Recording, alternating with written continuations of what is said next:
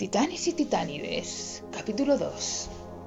Como habéis visto en mi anterior postcard, el dios de los cielos, Urano, y la diosa de la tierra, Gea, tuvieron doce hijos, llamados titanes, y doce hijas, llamados titánides. Solo los titanes participaron en la guerra contra los dioses olímpicos y la castración de su padre. Pero, ¿cómo se llamaban los titanes? ¿Y qué representaban? Océano. Representaba al océano. Para los griegos, el océano no es como para nosotros.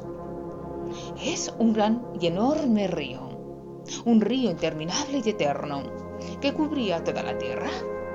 Y su agua no era de agua salada, sino agua dulce. Representaba todo el agua dulce de la tierra. Controlaba el agua y también la salida y ocaso del sol y la luna. Fue el único que no participó, junto con sus hermanas, en la guerra de los titanes.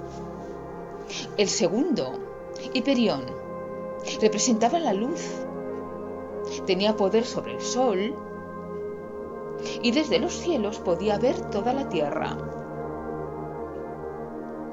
Ayudó a sus hermanos en la casación de su padre.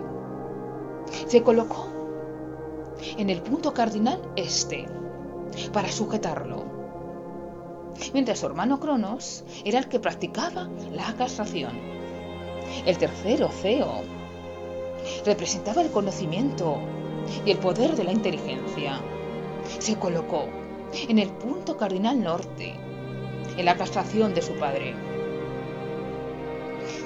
Participó poco en la guerra de los titanes. Fue el abuelo de Artemisa, la diosa de la caza, y de Apolo, el dios de la música. Cronos, el más importante de todos, el más poderoso.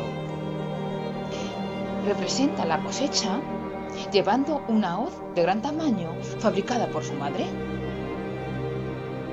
Cronos era el más cruel de todos. Primero porque fue el que practicó la casación de su padre. Y luego porque lo utilizó para destruir el cosmos, el mundo, el universo.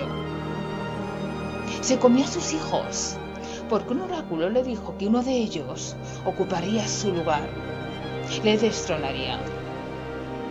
Crío era el que representaba las estrellas y el cielo de la noche. Se colocó en el punto cardinal sur, en la casación de su padre.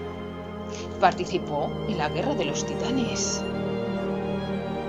Perdió la guerra y fue desterrado junto con sus hermanos. Japeto representaba la mortalidad. Decidía sobre la duración de vida de cada mortal. Prometeo, su hijo, creó al hombre y a los animales. Y su otro hijo, Epimeteo, se casó con Pandora, que abrió la caja de todos los males del mundo.